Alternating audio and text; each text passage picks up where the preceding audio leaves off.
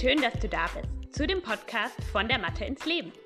Einem Podcast von einer Physiotherapeutin und Yogalehrerin, die mit einem liebenden und einem kritischen Auge das Yoga von heute betrachtet. Viel Spaß!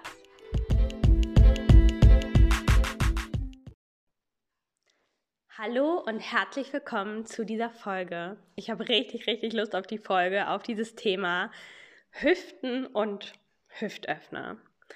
Ein Thema, über das im Yoga, glaube ich, sehr viel gesprochen wird, ich in meinem Teacher-Training sehr viel spreche. Ein Thema, wo man manchmal das Gefühl hat, dass man sich daran messen kann, wie beweglich sind meine Hüftgelenke. Mm, und ich habe sehr, sehr viel dazu zu sagen.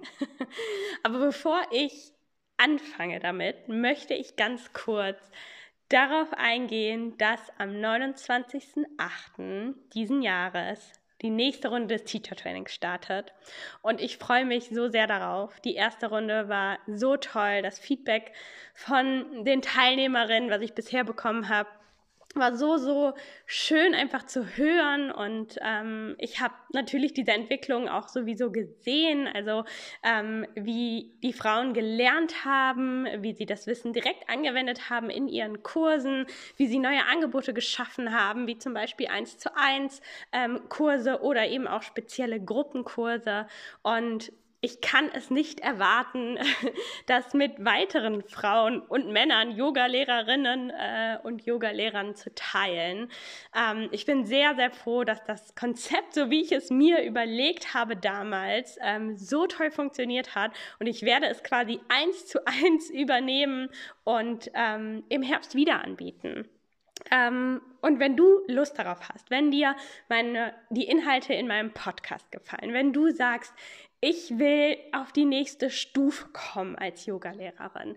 Ähm, ich möchte mehr Wissen haben, ich möchte mich sicher fühlen, ich möchte mh, hm, vielleicht mutiger sein, Kurse anbieten oder Angebote anbieten, die ich mich jetzt gerade noch nicht traue anzubieten. Dann melde dich an. Setz dich erstmal auf die Warteliste. Anmelden kann man sich gerade noch nicht.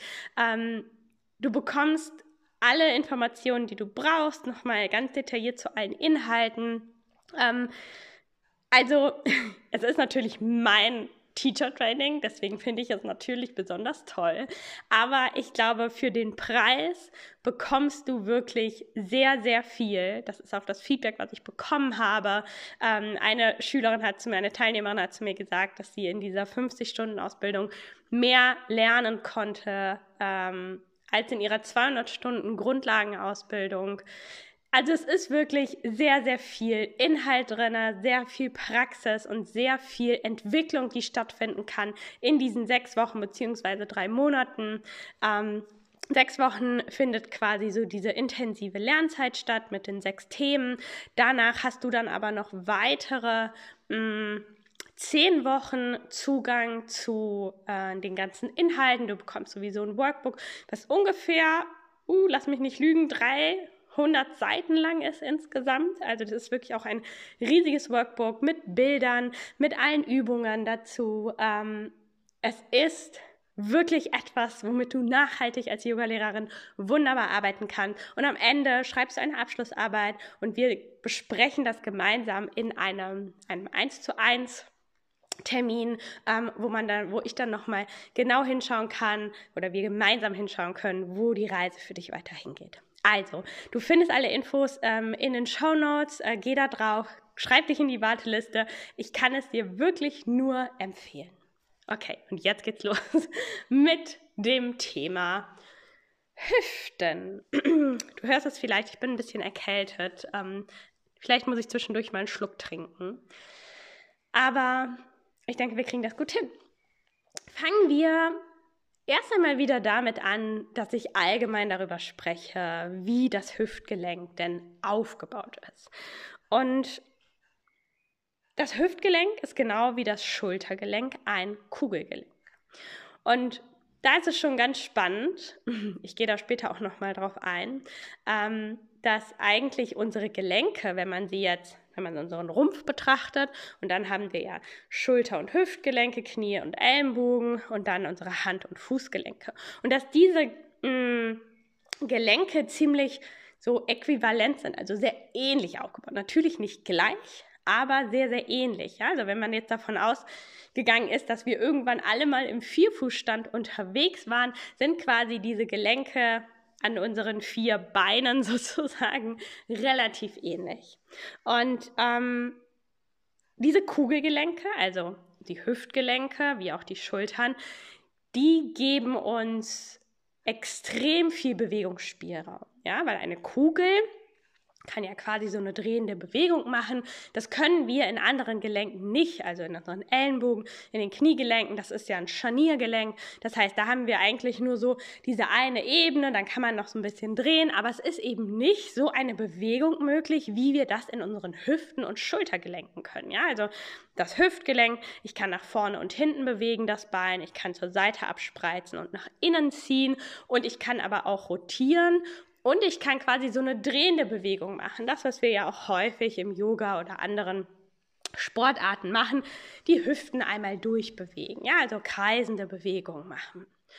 Und das ist Fluch und Segen zugleich. Natürlich ist es wunderbar, dass wir da so groß bewegen können und dass wir, wir brauchen es auch für ganz viele Dinge. Ja, also wenn ich was vom Boden aufheben möchte, dann brauche ich Hüftbeweglichkeit. Und wenn man sich jetzt unterschiedliche Menschen anguckt, wie sie was vom Boden aufheben, dann ähm, sieht das meistens unterschiedlich aus, weil die Hüftbeweglichkeit unterschiedlich ist. Das heißt, die Menschen müssen aus unterschiedlichen Bereichen ihres Körpers die Beweglichkeit nehmen, um etwas vom Boden aufzuheben. Also, wir haben ein Kugelgelenk und ein Gelenk besteht ja immer aus zwei Teilen. Wir haben eine Pfanne und wir haben einen Kopf. Und die Hüftpfanne, das heißt das, wo diese Kugel, unser Hüftkopf drin ist, das ist quasi Teil des Beckens. Auch hier wieder, ich sage das ganz oft, hm, wenn du dir das nicht gut vorstellen kannst, einfach kurz googeln, Hüftgelenk, dann hast du direkt das Bild da. Ähm, das heißt, die Hüftpfanne ist Teil unseres Beckens. Und das ist sehr, sehr wichtig und das wird auch wichtig werden, wenn ich gleich nochmal so ein bisschen auf die Bewegungen und auch auf den Kontext Yoga eingehe. Das Becken ist ein Teil von deinem Hüftgelenk. Ja, das Hüftgelenk besteht aus dem Becken, Beckenknochen und deinem Oberschenkelknochen. Das sind die zwei Knochen, die das Hüftgelenk bilden. Das heißt, wenn ich mein Becken bewege, wenn ich meine gesamte Wirbelsäule bewege, ähm, wo das Becken ja quasi dranhängt, dann bewege ich auch mein Hüftgelenk. Und das ist etwas, was ganz, ganz wichtig ist zu verstehen und zu differenzieren.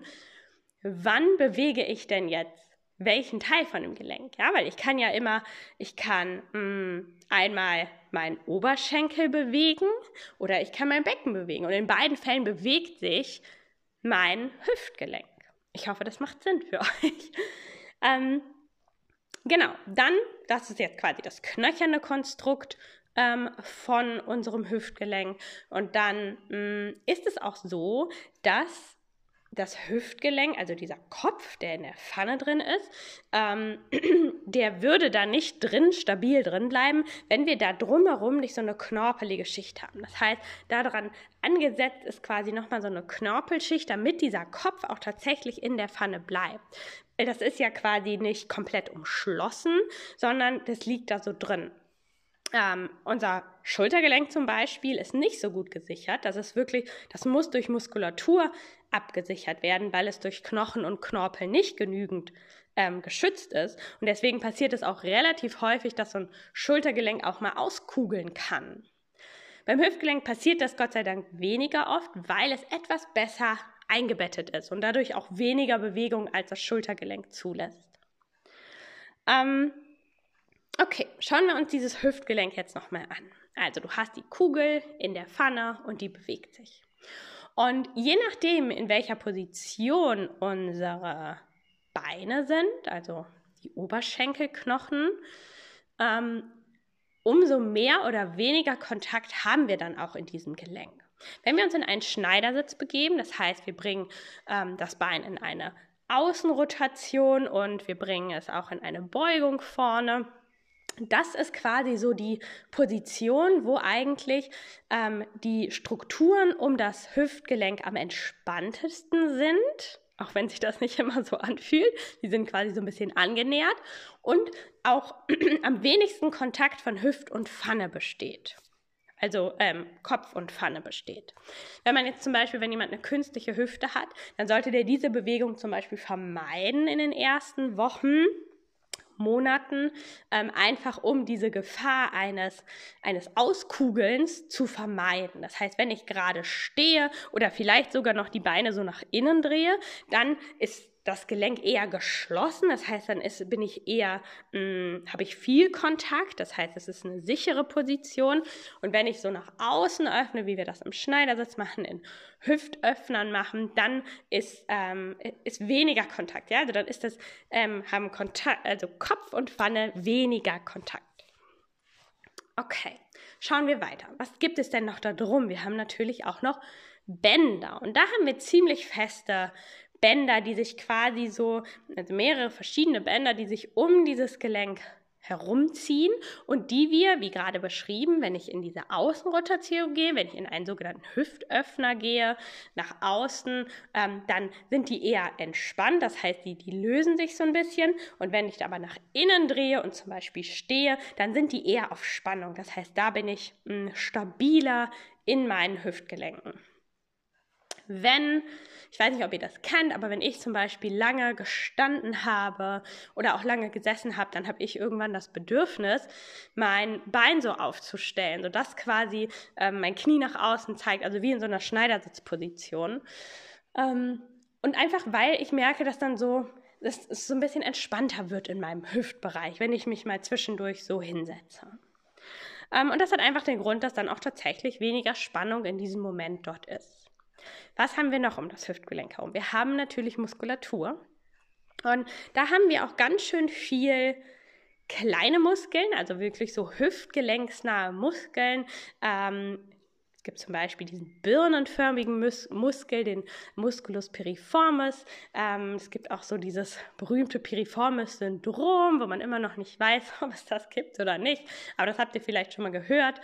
Ähm, das heißt, wir haben dort ganz viele kleine Muskeln, die sowohl das Gelenk stabilisieren als auch bewegen natürlich. Muskeln haben immer auch die Funktion, uns zu bewegen.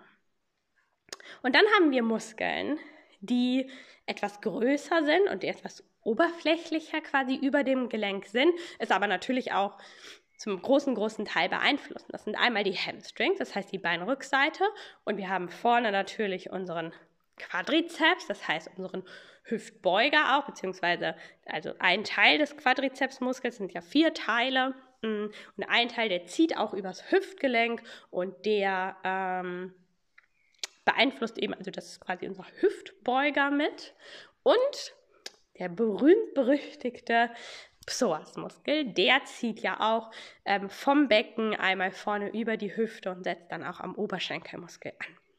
Das heißt, auch da sind einige Muskeln, die wir im Yoga häufig hören, um die es sehr oft geht und die alle Einfluss auch auf das Hüftgelenk haben beziehungsweise auch andersherum, dass unsere Hüftbeweglichkeit ähm, auf diese Muskulatur Einfluss hat. Okay, schauen wir uns mal an, was sind denn so die Funktionen von dem Hüftgelenk? Generell ein Gelenk ist immer dafür da, Bewegung zuzulassen und zu limitieren. Ganz, ganz wichtig. Ja, es geht nicht nur darum, Bewegung zuzulassen, sondern vor allem auch darum, Bewegung zu limitieren. Und das Hüftgelenk im Gegensatz auch zu vielen anderen Gelenken, kann sehr, sehr unterschiedlich ausgeprägt sein. Hängt schon dabei an, dass zum Beispiel Männer und Frauen eine unterschiedliche Beckenform haben. Und ich habe ja gerade schon erklärt, das Becken ist ein Teil vom Hüftgelenk. Das heißt, unsere Beckenform beeinflusst auch das Hüftgelenk. Und es kann wirklich einen riesigen Unterschied machen, ähm, wie der sagt, Hüftkopf in der Hüftpfanne sitzt, ähm, inwieweit, wie viel Beweglichkeit du hast. Und es kann wirklich sein, dass du 10, 20 Grad Bewegungsunterschied hast. Nach, im, im Beugen des Hüftgelenks oder nach hinten streckens oder ähm, nach außen drehen, je nachdem, wie du wirklich anatomisch gebaut bist. Und da kann niemand was dran ändern. Und das gibt es kein richtig oder falsch, sondern das ist einfach deine Anatomie. Das heißt, gerade wenn es um Hüftöffner geht, können wir niemals alle gleich sein. Ja? Also wenn du jetzt ein, eine Klasse hast mit 20 Menschen und die praktizieren seit 20 Jahren alle das gleiche Yoga, dann werden, werden die trotzdem nicht am Ende dieser 20 Jahre ähm, alle die gleiche Hüftmobilität, Flexibilität haben. Ja, also es ist wirklich auch sehr, sehr stark abhängig von deiner jeweiligen Anatomie. Es gibt auch einige ähm, Hüfterkrankungen, sage ich mal, die auch im Kindesalter vorkommen. Hüftdysplasie, habt ihr vielleicht schon mal gehört, ähm, wo mh, quasi im Kleinkindsalter schon klar ist. Ich, vielleicht kennt ihr das auch, wenn ihr selber Kinder habt, dass da auch immer die Hüftgelenke gecheckt werden, inwieweit die ähm, in Ordnung sind anatomisch ähm, oder ob da was eben gemacht werden muss. Ja, das heißt, es gibt da wirklich große Unterschiede. Man spricht dann auch immer von unterschiedlichen Winkeln, wie der Schaft zum ähm, zum Rest des Knochens steht ähm, und zum Gelenk. Ähm, das heißt, das ist schon mal das allererste, was ihr hier aus dieser Podcast-Folge mitnehmen könnt. Unsere Hüftgelenke sind sehr, sehr individuell und das heißt auch, dass es nicht nur von deiner Praxis abhängt, ob du deine Hüften öffnen kannst oder in jegliche Bewegung ähm, bewegen kannst oder nicht. Okay, ich nehme einen Schluck Wasser. Also, weiter geht's. Kommen wir mal zum Thema Yoga und Hüften. Was wir ja vor allem von unseren Hüftgelenken wollen im Yoga ist, dass sie beweglich sind. Das ist das Nonplusultra. Wir wollen wunderschön in einen Schmetterling, in einen, ähm, in einen Schneidersitz öffnen können. Wir wollen in tolle Rückbeugen mit super geöffneten Hüften. Wir wollen aber auch in tolle Vorbeugen kommen mit ganz zusammen, also ganz gebeugten Hüften, wo wir uns wie ein Klappmesser zusammenklappen können. Und wir geben aber diesem Bereich sehr, sehr wenig Aufmerksamkeit, was die Kraft betrifft.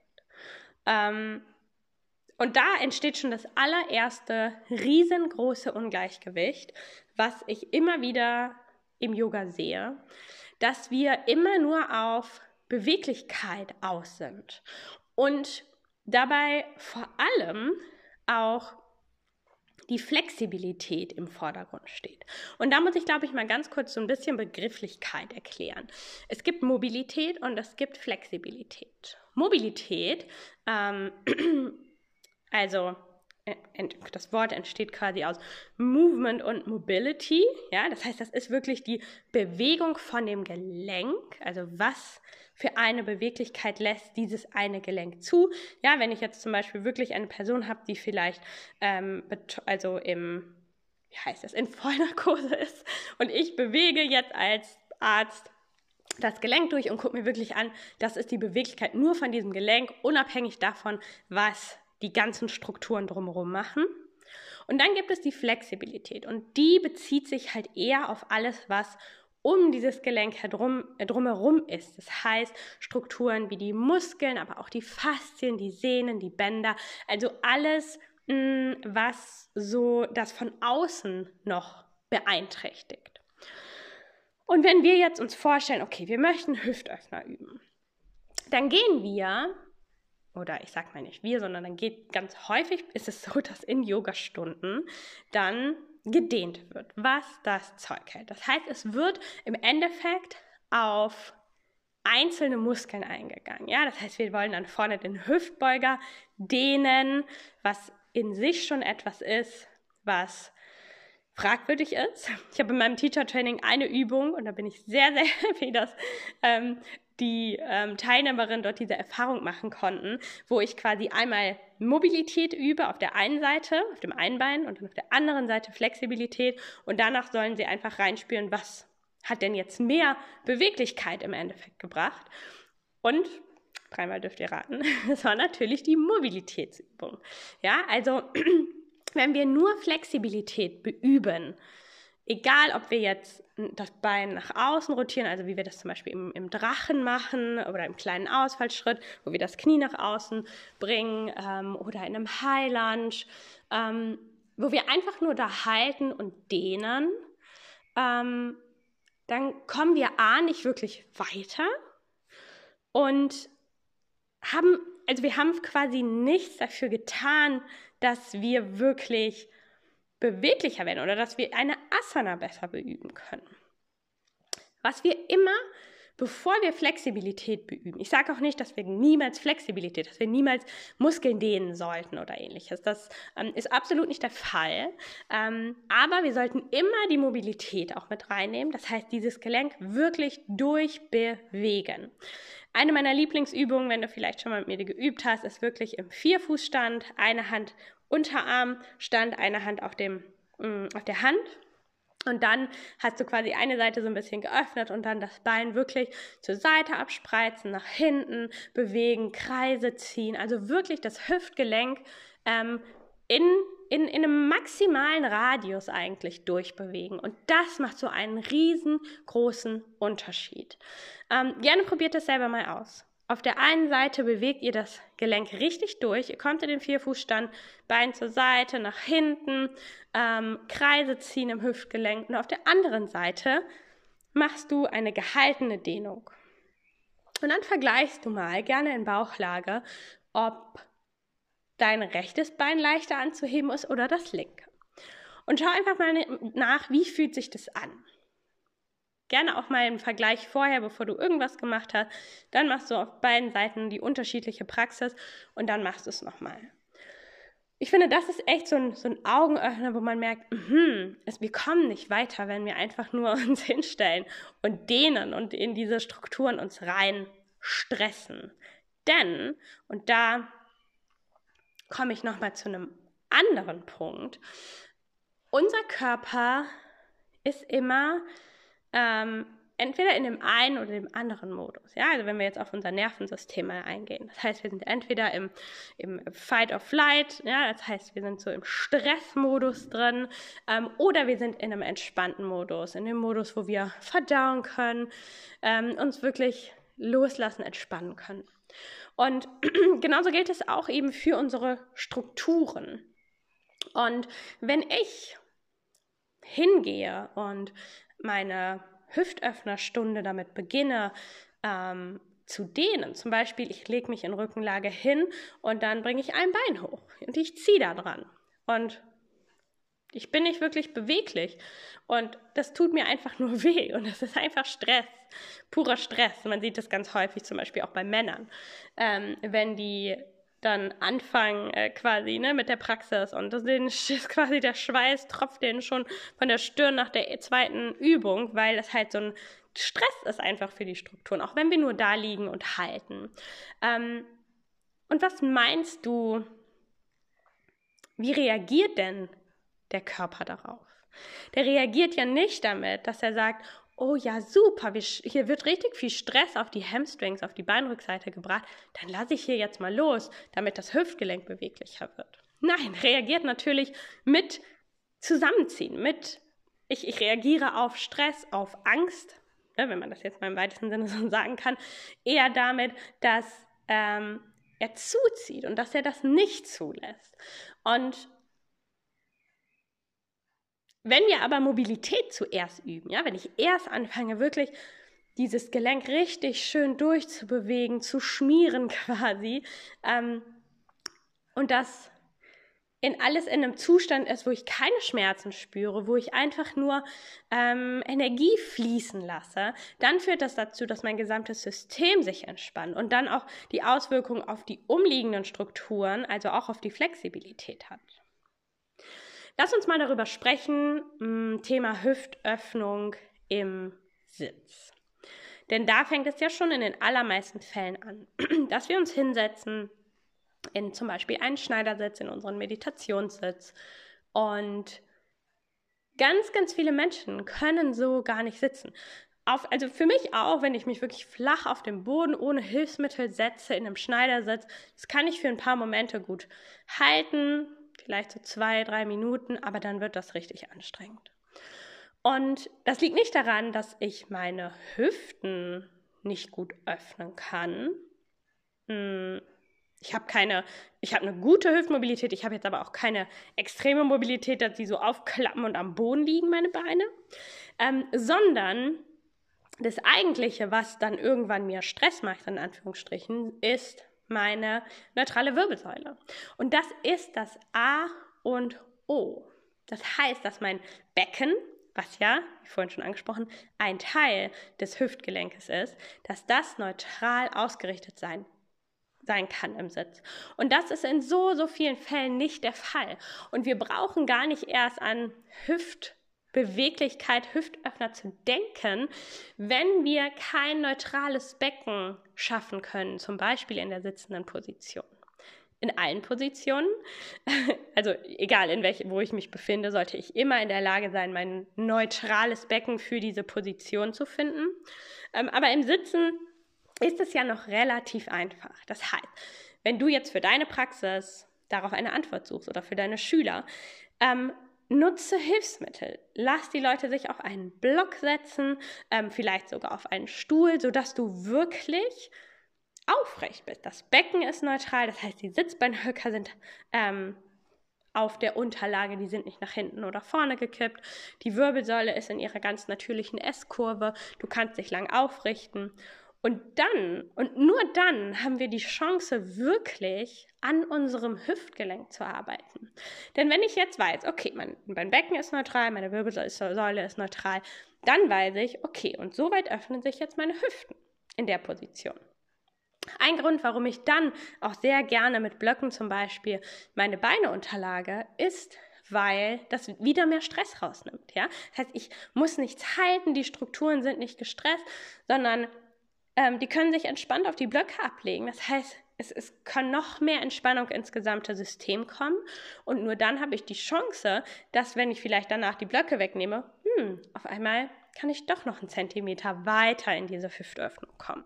Aber auch nur, wenn meine Wirbelsäule neutral bleibt. Und das ist wirklich das A und O. Und auch ein so riesiges Problem, wenn es ums Thema Hüftöffner geht, was man immer wieder sieht. Zum Beispiel, ähm, sagen wir mal, du bist im Ausfallschritt und deine Hände sind am Boden. Ähm, Knie, äh, hintere Knie ist am Boden. Und dann sehe ich es so häufig, dass Leute schon, wenn sie nur die Hände am Boden sind, dass da schon das Becken nicht mehr neutral ist. Ja, das heißt, das Becken, das dreht sich so um, dass die, die Hüftöffnung, wenn man jetzt nur sich das Gelenk betrachtet, auch schon gar nicht mehr so groß ist. Und dann gehen die noch auf ihre Unterarme. Einfach weil die Lehrerin das vielleicht vormacht oder irgendjemand anderes im Raum. So, und dann müssen die einfach nur noch mehr ausweichen im Oberkörper. Und ich bin mir, ich habe das selber gemacht. Ich bin ganz ehrlich, ich habe das selber früher gemacht, einfach weil ich auf die Unterarme wollte. Aber ich hatte damals auch nicht das Bewusstsein für ein neutrales Becken mm, und hatte auch nicht, ja, ja, die Sichtweise auf meinen Körper, die ich jetzt habe ähm, und hatte auch nicht das Wissen mm, darum, wie, wie unsere Strukturen funktionieren. Mittlerweile nehme ich mir liebend gerne zwei Blöcke unter meine Hände, ähm, weil ich weiß, so kann ich mein Becken ganz entspannt super ausrichten und ich kann mich richtig in mein Hüftgelenk reinspüren. Und dann nehme ich vielleicht irgendwann sogar die Hände zum Boden, aber mh, hm, auch nur, wenn sich das gut anfühlt. Und das ist etwas, was beim Thema Hüftöffnen extrem wichtig ist, dass du dir bewusst bist, wo steht denn mein Becken im Raum, weil mein Becken ist ein Teil meines Hüftgelenkes. Ähm, und wie steht dann wieder mein Bein im Verhältnis dazu. Ähm, und das wir auch, und das ist auch ein Ding, was im Yoga halt auch sehr, sehr übertrieben dargestellt wird. Ich muss auch nicht, wenn ich jetzt auf meine Unterarme komme, ja, und mein Knie ist quasi oberhalb von meinem Kopf, das ist eine Beweglichkeit, die in, Anatom in Anatomiebüchern in dem Sinne zum Beispiel gar nicht festgeschrieben ist, ja, also man sollte sein Knie quasi bis zur Brust ranziehen können, 180 Grad, vielleicht auch 160, bin ich mir gar nicht sicher. Aber darüber hinaus ähm, gibt es quasi diese Beweglichkeit gar nicht. Natürlich gibt es Menschen, die die haben, ähm, aber das ist auch einfach nicht notwendig. Ja? Also warum, warum muss ich mein Bein oder mein Hüftgelenk so weit öffnen können? Was habe ich davon? Was ist der Effekt davon, außer dass mein Ego vielleicht damit befriedigt wird, bis zu einem gewissen Grad? Ähm, und das ist etwas, was, ich, was man sich immer wieder bewusst machen sollte. Und ich bin lieber bei meinen, ich sag mal, 160 Grad Beugung und leichter Außenrotation im Hüftgelenk und weiß aber, mein Becken ist super neutral ausgerichtet. Ich kann, ich kann mich in mein Gelenk reinspüren. Ich hänge nicht einfach nur irgendwo drin, fange an zu schwitzen, weil das einfach Stress ist für mein Nervensystem, sondern ich bin wirklich sanft und ich habe vorher meine Mobilisation geübt. Ich weiß, dass mein Gelenk schön geschmiert ist und kann dann mich in meine Strukturen reinatmen, äh, auf eine ganz entspannte Art und Weise. Also das ist auch etwas, was ich dir mitgeben möchte. Es geht nicht um Quantität, wenn es um Hüftöffner geht, sondern um Qualität. Um die Qualität, dass du weißt, was mache ich hier eigentlich gerade? Wie stehen die zwei Teile meines Hüftgelenkes zueinander? Ähm, und wie kann ich das Beste für mich aus dieser Praxis hier herausholen? Für mich und mein Hüftgelenk, wenn man so möchte. Und was auch ganz häufig vergessen wird, ist, dass wir ja auch unser Hüftgelenk in die Innenrotation bringen können und nach innen ziehen können. Ja, nicht immer nur nach außen und in den Spagat, sondern es gibt auch andere Richtungen und auch die sollten beübt werden, weil nur so kann man wirklich von einem gesunden und ausgeglichenen Hüftgelenk sprechen, wenn wir in alle Richtungen bewegen. Eine Sache, die mir da immer wieder aufstößt, ist, wenn ich dann bei Instagram irgendwelche Challenges sehe, wo Leute dann, ähm, wo man, keine Ahnung, in zehn Wochen zum Spagat oder zu irgendwelchen crazy Asanas, wo dann das Bein hinterm Kopf ist und wo ich mich immer frage, ähm, also wo ich, äh, das ist für mich kein Yoga, das ist nicht das, was ich unter Yoga verstehe, weil Yoga ist für mich das quasi das Nicht-Verletzen von, von Lebewesen und das ist kein Nicht-Verletzen in meinen Augen. Ähm, und dass man da so, naja, so ein Business draus macht, aus dieser Beweglichkeit der Hüften und der Hüftgelenke und der Beinrückseiten und was auch immer. Wofür? Ich frage mich immer wieder, wofür? Was ist denn so, wer gibt mir dafür einen Orden oder wer kommt am Ende meiner Tage und sagt, Gül, was du richtig gut gemacht hast, die Beweglichkeit deiner Hüftgelenke das hast du hier in diese Welt mitgebracht. Ähm, so, so what? Ich verstehe es nicht. Also, solange ich meine in meinem Alltag und in meiner ganz normalen Yoga-Praxis, in einem normalen Bewegungsumfang, mich frei bewegen kann, mich gut in meine Strukturen reinspüren kann, dann habe ich doch alles, was ich brauche. Das ist doch mehr als genug. Und Energie kann auch nur fließen, wenn da ein gutes Gleichgewicht ist. In, im, Im ganzen strukturellen Körper. Und da kommen wir nochmal zu einem weiteren Punkt. Wir haben ja über Mobilität und Flexibilität jetzt schon gesprochen. Und eine Sache, die genauso wichtig ist, ist Kraft. Das heißt, dass ich vor allem auch diese kurzen naja, nicht nur vor allem, aber die kurze Hüftgelenksmuskulatur, ja, also die, guck dir das auch gerne nochmal online an, einfach nur hüftgelenksnahe Muskulatur ähm, eingeben. Ähm, diese Muskulatur eben auch zu beüben und ganz konkret zu beüben, zu kräftigen. Das heißt, dass ich mich auch, zum Beispiel in einem Krieger 3, hinstellen kann und Kontrolle habe über mein Becken, denn ja, wenn wir im Krieger 3 sind, was sehen wir super häufig? Das Becken kippt ab. Genau, weil Becken ist ein Teil des Hüftgelenkes und wenn ich meine hüftgelenksnahe Muskulatur nicht aktivieren kann, nicht kontrollieren kann, dann kippt mein Becken ab. Weil das Hüftgelenk natürlich nicht in seiner Position dort bleiben kann. Und das sind Sachen, die, die werden ganz häufig auch nicht so konkret beübt, ähm, aber die große Beweglichkeit, die muss natürlich da sein. ja, aber ohne jegliche Qualität da drin zu haben. Ähm, und genauso ist, verhält sich das auch mit unseren Beinrückseiten, den Hamstrings. Ja, wenn ich jetzt zum Beispiel in jegliche Art von Rückbeugen möchte, dann ist es wichtig, dass mein Hüftgelenk nach vorne öffnen kann. Also, dass das quasi, ich das strecken kann. Ähm, und die ganz viele Menschen, die wissen gar nicht, wie kann ich denn strecken, weil sowohl die Gesäßmuskulatur als auch die Hamstrings, die auch quasi ähm, diese sogenannte Extension des Hüftgelenks, also das nach hinten strecken des Beines, durchführen, die werden nie aktiv angesteuert im Yoga, weil sie entweder nur gedehnt werden ähm, oder einfach komplett vernachlässigt werden oder im schlimmsten Fall noch gesagt wird, entspann deine Po-Muskulatur. Nein, in Rückbeugen, egal in welcher Rückbeuge, ich brauche meine Po-Muskulatur, ich brauche meine Hamstring-Muskulatur. Ja, auch etwas, was ich in meinem Teacher-Training predige und wo ich Übungen zu gebe, wie man das ganz konkret ansteuern lernt. Und auch kräftigt, weil unsere Beinrückseiten, die mögen so beweglich sein wie eh und je, aber die meisten von uns haben viel zu schwache Hamstrings. Ähm, das heißt, das sind auch nochmals ist auch noch mal etwas, was wir brauchen für gesunde Hüftgelenke, für eine schöne Öffnung. Das heißt, wenn ich in meine Schulterbrücke komme, wenn ich in ein Rad komme, dann möchte ich in meinen Hüftgelenken öffnen. Dafür muss ich Hamstrings und Po-Muskulatur aktivieren und dann, nur dann kann sich mein unterer Rücken auch entspannen. Ja, weil dadurch entstehen natürlich auch wieder Folgeschäden, Folgeverletzungen, wenn ich die, meine Hüftgelenke die ja so schon das Zentrum auch meines Körpers darstellen und im Yoga sehr viel aufgrund von Vorbeugen, Rückbeugen ähm, sehr relevant sind, ähm, wenn ich da keine Kontrolle und kein Wissen drüber habe.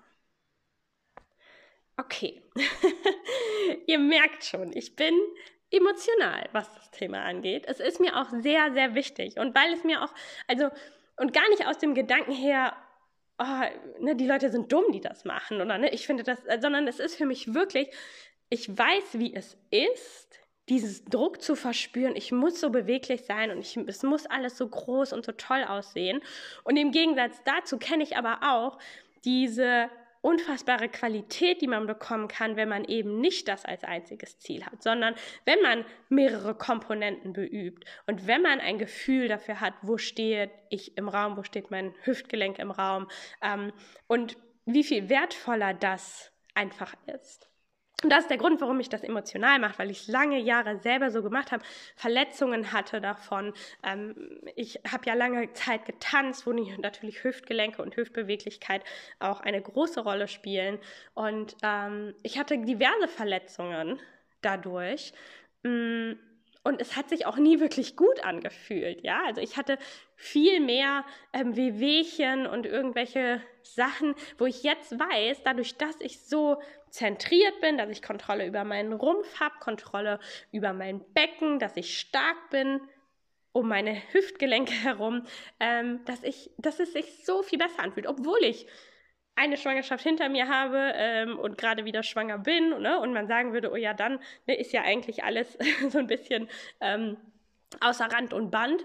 Ähm, und trotzdem, weil ich eben anders praktiziere jetzt, fühlt es sich so viel stabiler und besser an. Und das möchte ich einfach euch auch mitgeben, weil ähm, das ist im Endeffekt für mich Yoga, dass wir uns mit uns selbst auseinandersetzen, sei es jetzt die äußere Hülle wie unser Körper, wo ja schon genug Arbeit dran ist meistens, ähm, oder eben auch das, was dann noch kommt, ähm, was für mich auch in einem sehr starken Zusammenhang zu dieser äußeren Hülle steht. Ähm, weil wenn wir schon im Außen so rücksichtslos und ähm, nicht qualitativ orientiert arbeiten, wie ist es dann, wenn wir weiter nach innen gehen? Das wird ja nicht besser. Okay. Ich hoffe, hoffe, hoffe, dass du aus dieser Folge etwas für dich mitnehmen konntest. Mm, wenn du Fragen hast, dann melde dich sehr, sehr gerne bei mir. Wenn du Bock aufs Teacher Training hast, dann schreib dich auf die Warteliste oder schreib mir eine E-Mail, wenn du auch dazu Fragen hast. Ähm, ich bin da jederzeit offen und ähm, ja, komme da sehr gerne in den Austausch mit euch. Und ich wünsche dir einen wunderschönen Tag und bis nächste Woche. Tschüss.